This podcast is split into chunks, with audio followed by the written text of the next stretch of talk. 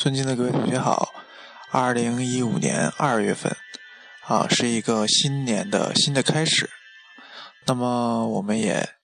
继续我们新的建筑的征程。本来这个电台其实是原来是我一个个人的爱好，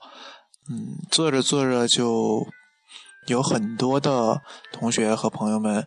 啊。来关注这个电台，也喜欢我们的节目，所以我希望在二零一五年会有更多更多的同学和朋友们加入到我们的行列里来。这样的话，我们就能分享更多的呃建筑知识，或者是跟建筑有关的呃这种节目。这样的话，我们会有一个非常好的平台，让更多的人来关注建筑，热爱建筑啊。那么我们今年要做几个系列，这可能是其中的一个系列啊，跟这个普利策普利兹克奖有关啊，因为普利兹克奖是对我们来说是建筑界的诺贝尔奖，也是可以称之为建筑学最高奖项，所以它是我们所有学建筑的人都关注的一个奖项。它也是建筑风格、建筑风潮的一个风向标。通过这个奖，我们可以了解啊建筑的发展、建筑的过去和建筑的未来啊。因此，我们觉得有必要把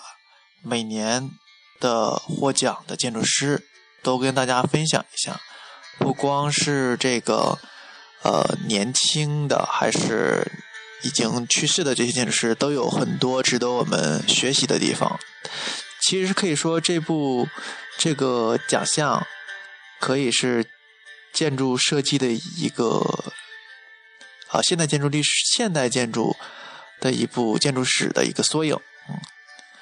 那么普利兹克奖是这个凯悦基金会在一九七九年设立的，它有着这种独一无二的权威性和影响力。哦之前我们已经说过了，他也是这个被称作建筑学的诺贝尔奖啊。好，大家对他关注非常多的就是前两年这个王树获得作为中国人第一个获得这个奖项的中国建筑师啊。其实，在之前有美美籍华裔建筑师贝聿铭先生啊获得的时候，其实那个也算是我们中国人吧啊，虽然是美籍的华人哈。呃，它是这个当代建筑风潮的一个指向标。我们刚才也已经说过了，这里面有很多重量级的人物，比如说你们耳熟能详的这个啊呃安藤忠雄，这个弗兰克盖里，这个贝贝聿铭、福特福斯特等等这个大师，都是啊各个这个国家啊全是这种世界级的建筑大师，他们获得的这个奖项。所以这个奖项就是。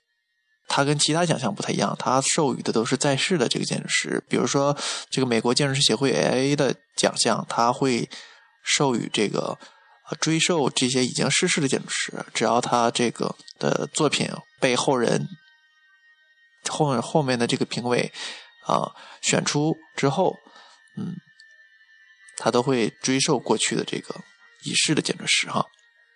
那么好，我们第一期节目做的就是关于这个第一届获奖的建筑师菲利普·约翰逊。我们简单的了解一下他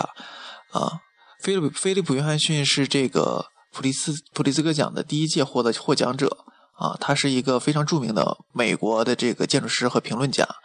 啊，在他这个呃呃学习的这个背景是在这个哈佛大学。学的这个哲学和建筑，啊，之前我也看过相关的这个普利兹克奖的普利兹克奖的这个获奖者，获奖者这个之前也看过这个相关的一些啊关于普利兹克奖的专门的这个研究的论文啊，他们都是从各个方面，比如说教育背景啊。所在的国度，还有师生关系等等方面来进行分析。那么我们就不用做的那么啊这么样的复杂。我们从这个基本的了解，作为一个呃可以说是啊大众普通人来对这个建建筑师以及这个奖项有一个了解就可以了。啊，呃，菲利普·约翰逊是这个国际风格一九二二年以来的建筑的这个书的作者之一，也是这个现代艺术博物馆中建筑部的主任，所以他身兼着各种各样的这个身份，比如说。啊，他做的公益性，他是一个作者，他是一个建筑师等等，所以啊，被这个啊美国人啊非常的这个推崇，因为他也是现代这个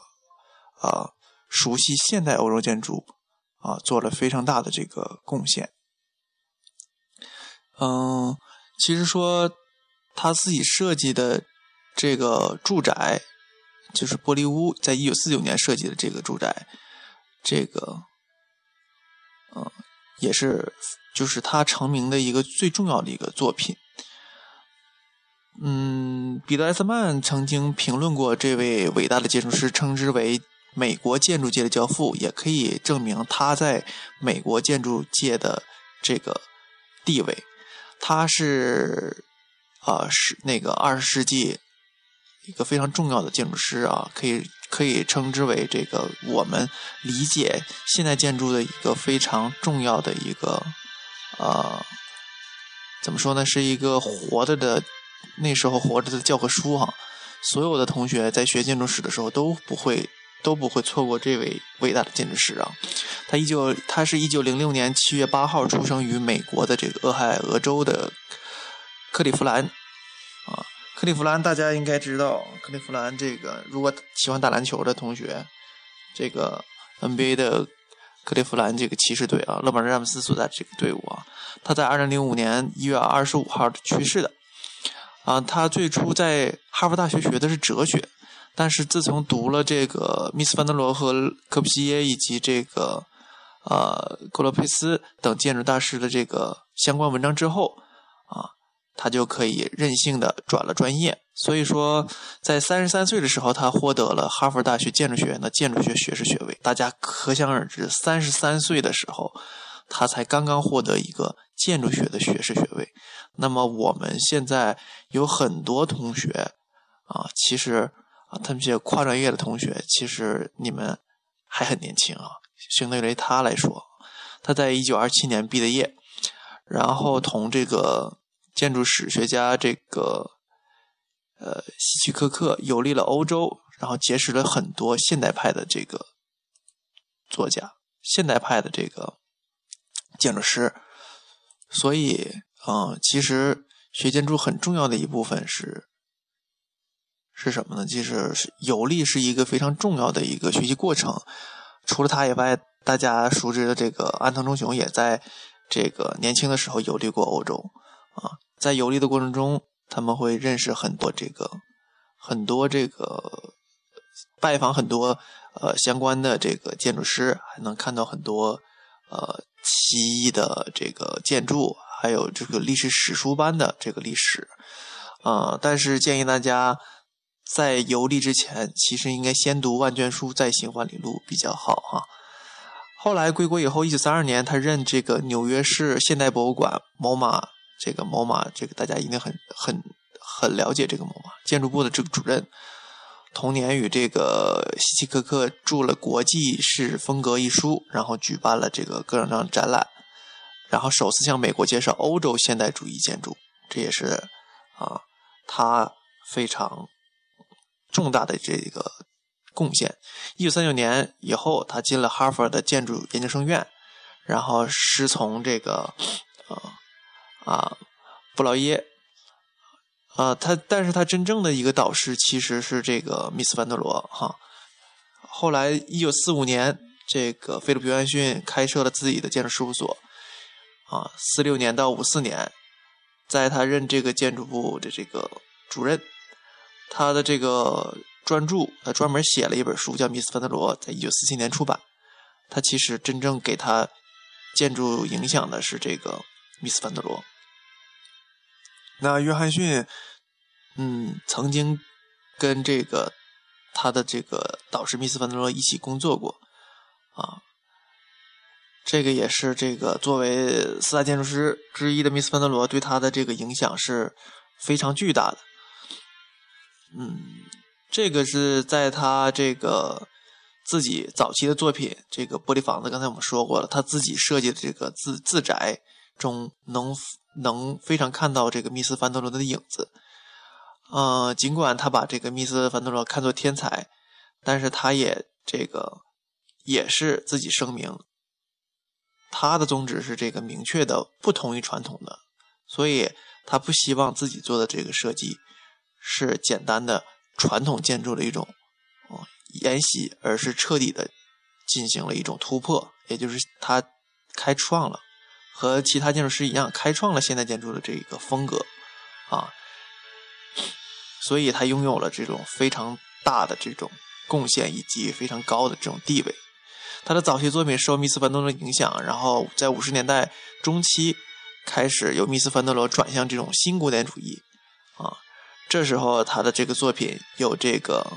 啊内布拉斯加大学的这个希尔顿艺术纪念馆，还有林这个纽约林肯中心的这个纽约州剧院等等。后来在七十年代，他同这个伯吉开设了这个建筑事务所，合作了一系列的这个建筑，啊，比较重要的、比较有名的，比如说明尼苏达州的这个明尼阿波利斯 IDS 中心，还有休斯敦的这个潘索尔大厦，加利福尼亚加利福尼亚州的这个加登格罗夫的这个水晶教堂，这个水晶教堂是他的一个非常巅峰时期的一个作品。啊根据关于这个水晶教堂有很多很多的故事，比如说我们经常会在，比如说类似于啊读者或者是文摘一类的书上看到过一个关于水晶教堂筹筹筹钱的这个这样的小故事，比如说他们，比如说那个教主说想盖这么一个水晶教堂，然后让社会各界的人来筹款。然后你捐一个窗户，我捐一个椅子，等等这样的这个故事，我记得在呃上初中、高中的时候读读这个故事的时候还有这个印象。而这个水晶教堂就是这个菲利普·约翰逊来做的。啊，在一九八三年，啊纽约这个曼哈顿中心的这个美国电话电报公司大楼设计中，这个菲利普·约翰逊又是一个突破，他把古老的这个建筑构件进行了这种变形。啊，加到现代化这个大楼上面，然后这个造成了一种非常暧昧的、隐喻的、不协调的这种尺寸。啊，这座大楼就是我们考同学考建筑史的时候非常需要注意的一个非常有名的，也是你们考试中经常考的后现代主义的这个一个非常重要的代表作。啊，这就是菲利普·约翰逊，他的这种理念风格，一生都在追求变化，一生都在引领潮流。所以，他的这种风格跟其实跟这个科布西耶还有一些类似哈，都同同时在转换突破自己。但是有很多建筑师他可能一生只有一种风格，因为他做的最拿手是他的有他的这个痕迹，有他的这种印记。但是菲利普约翰逊他不是，他一生都在追求变化。他从早期的这种玻璃盒子的时期，从这个密斯的这种啊。极简主义的这种风格转向了新古典主义，然后推出了他这个波士顿的公共图书馆。然后当现代主义的这个风格开始席卷大地的时候，他做了这个水晶教堂。后来又改成了后现代主义这种这个美国电话电报公司大楼啊，这种拼贴的古典主义风格，后现代主义哈。而然后后期他还会嗯有更更高的这种这种创作理念。那么，菲利普·约翰逊相当注意这个自然和人造光线的这种搭配，这个也是呃建筑师非常关注的一点。肯定就是这种采光，光是一种模，被建筑师称作称作为魔术手的一个非常重要的一个武器啊。这是建筑师们经常会用到光啊。同时，他也意识到水对水那个水。对所处位置也会有着非常重大的意义。其实，对光线和水、对自然的这种重视，其实跟我们国家的这个风水有很多相似的地方。其实，外国建筑师他也是注重风水的，其实只不过是他跟中国的这个理念不是特别一样啊。他曾经说过，一方面他对排列建筑空间相当有兴趣，并把它当做一种思路来思考，然后啊将其付诸于实际中去领会理解。这个也就是可以说是他对这个最基本的建筑功能还是有啊非常重视的一方面，这是非常基础的一个这个功能，功能是它的这个根本。